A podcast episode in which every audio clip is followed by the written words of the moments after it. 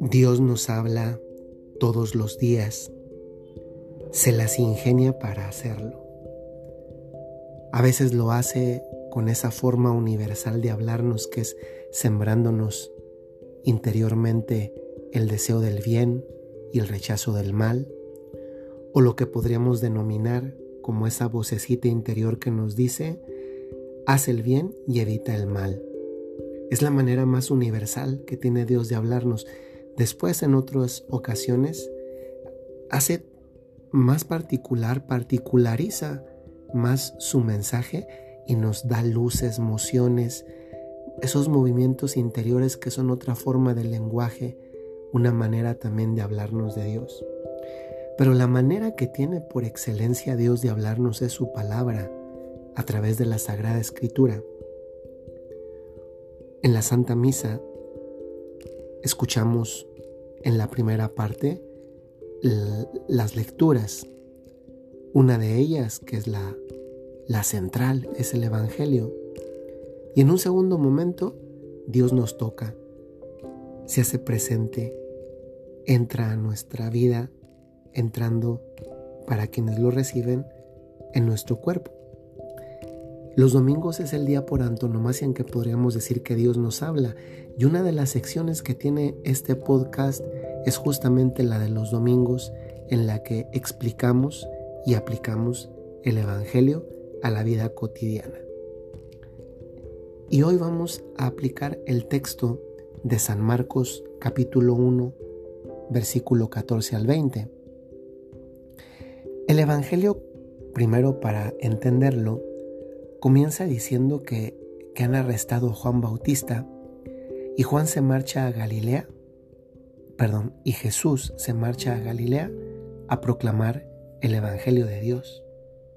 Vamos a detenernos aquí porque es impresionante que se acaban de arrestar a Juan, lo cual no es poca cosa, porque arrestan a Juan Bautista, pues lo arrestan porque, porque dice verdades incómodas le decía a Herodes y Herodías que no eran marido y mujer y por tanto no era lícito para ellos estar juntos. Eso disgusta porque cuando la verdad es dicha, disgusta. Por ahí hay quien ha dicho esa frase convertida en pregunta, ¿a quién a todo mundo le gusta la gente sincera? Hasta que se encuentra una que practica la sinceridad. Pues Juan decía estas verdades y pues terminó en la cárcel. Y en lugar de provocar un miedo en Jesús, como diciendo, híjole, pues si yo hago lo mismo, si anuncio la verdad del Evangelio, pues puedo terminar ahí. Y al contrario, produjo en Jesús un anhelo muy grande de irse a proclamar el Evangelio. Y en este inicio de la proclamación del Evangelio, a él le motiva profundamente algo que es lo que viene a continuación. Se ha cumplido el plazo, está cerca el reino de Dios. Convertíos y creed en el Evangelio. Él mismo es consciente, este es el momento que me toca a mí. Le tomo la estafeta a Juan Bautista y salgo a anunciar este mensaje que es el fundamental, el reino de Dios está cerca. Ese reino de Dios que, efectivamente estaba no cerca, estaba cerquísima, porque Jesucristo es el reino de Dios, porque en Jesús reina perfectamente Dios nuestro Señor. Y para que este reino sea trasladado también a la vida de los demás, por eso invita, convertíos y creed en el Evangelio, es decir, creedme ya desde ahora en lo que voy a anunciar, pero para que me crean necesiten convertirse, vivir de verdad de cara frente a Dios.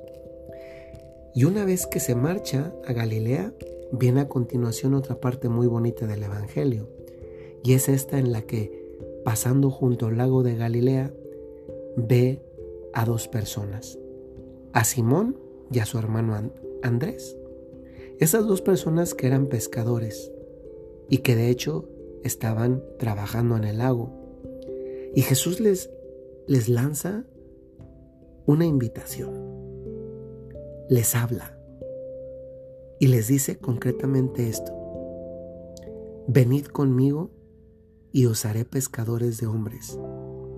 Y el Evangelio cuenta lo que pasa a continuación. Es que la palabra utilizada por el evangelista Marcos es, es muy puntual. Dice, inmediatamente dejaron las redes y lo siguieron. Y más adelante se encuentra a Santiago y a su hermano Juan, otra pareja de hermanos, que también estaban en la barca repasando las redes. También los llama, les habla y a continuación el Evangelio dice que dejaron a su padre en la barca con los jornaleros y se marcharon con él. Esto nos permite aplicar a nuestra vida este Evangelio en esta dirección. También Dios nuestro Señor sale en diferentes momentos y nos llama. Y la pregunta es, ¿cuál es mi respuesta cuando Dios me llama? Es que este esto es maravilloso porque significa, primero, que Dios quiere tener una relación conmigo, tan la quiere tener, que en tantos momentos de la vida, y no, no nos hagamos, en tantos momentos de la vida hemos percibido este movimiento interior que nos hace darnos cuenta que, que Dios está haciendo algo en mí, que Dios me está pidiendo algo. Este llamado de Dios, este llamar de Dios como a Simón y Andrés como a Santiago y Juan. También Dios ha salido no una, sino muchísimas veces a la orilla de nuestra vida para llamarnos.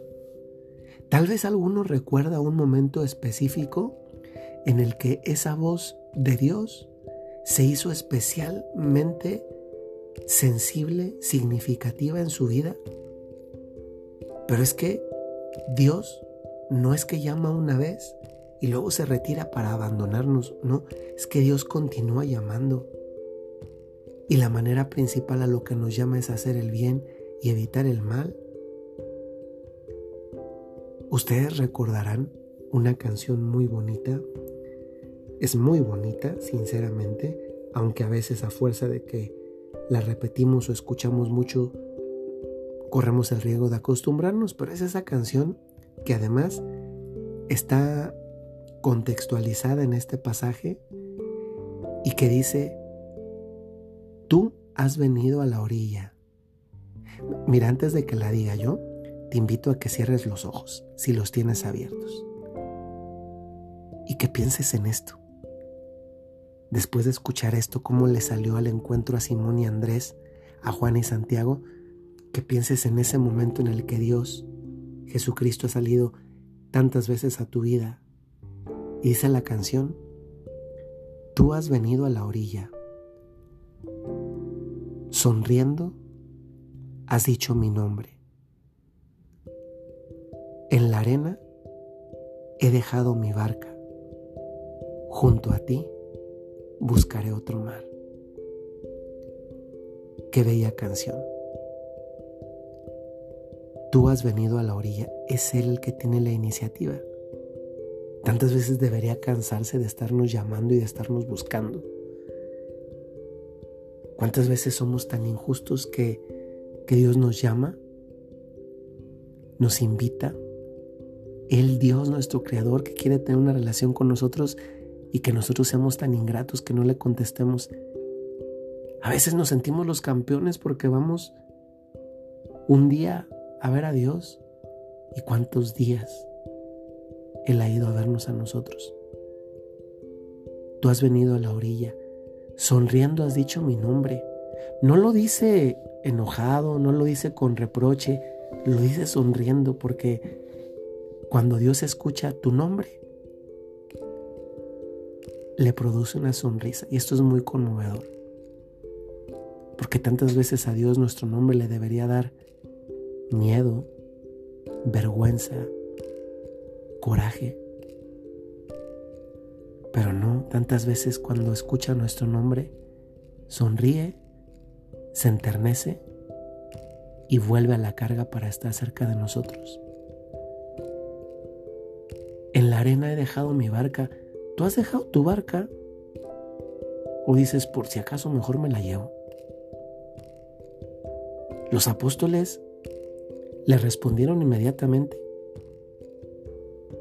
Simón y Andrés no dijeron, espérame poquito después, más tarde, luego voy. Fue inmediato y también Santiago y Juan. Es más, dice concretamente el Evangelio, dejaron a su padre, se marcharon con él. ¿Cuántas veces Dios no nos pide esas renuncias como se las pedía a sus apóstoles? Y a veces porque dejamos cosas tan insignificantes nos sentimos campeones. Ojalá que hoy también seamos capaces de renovar nuestro deseo de corresponder a Dios sinceramente. He dejado mi barca. Cuando dejamos una barca, nuestra barca, no sé cuál sea la tuya, tu peluche, tu cartera, tu bolsa, tus tacones, tu fiesta, tus amigos, tu familia, no sé cuál sea tu barca. Pero Jesús siempre fue muy claro y él dejó clarísimo que no hay nada a lo cual se renuncia en su nombre que no tenga recompensa. Lo que pasa es que nos encantaría tener la recompensa ahorita. Sonriendo ha dicho mi nombre, en la arena he dejado mi barca, junto a ti buscaré otro mar. Con Dios, tú pasas de tu laguito lamoso, con agua estancada, sucia y maloliente, en el que crees que tienes un yate, a tener un, un crucero con Dios. Así es la vida con Él. Y ese crucero, ¿saben qué es lo más maravilloso? Que aquí en la tierra parece lanchita pescadora de una playa mal pagada. Pero a los ojos del cielo es un crucero que nos va introduciendo al paseo más maravilloso que podemos tener y que es precisamente el cielo. No sé cómo respondas tú a Dios cuando te llama. Si hasta el momento le has respondido con lentitud, ya va siendo hora de que te pongas las pilas y aprendas a responderle con celeridad, porque es tu Dios y es tu Creador. Y si hasta el momento has tenido la gracia de responderle con celeridad, acuérdate que también es gracia de Dios y también colaboración tuya, por eso te felicito por tu generosidad. Pues este fue el Evangelio explicado y aplicado. Que el Señor les bendiga. Soy el Padre Jorge Enrique Mujica y les deseo que tengan muy buen domingo. Hasta luego.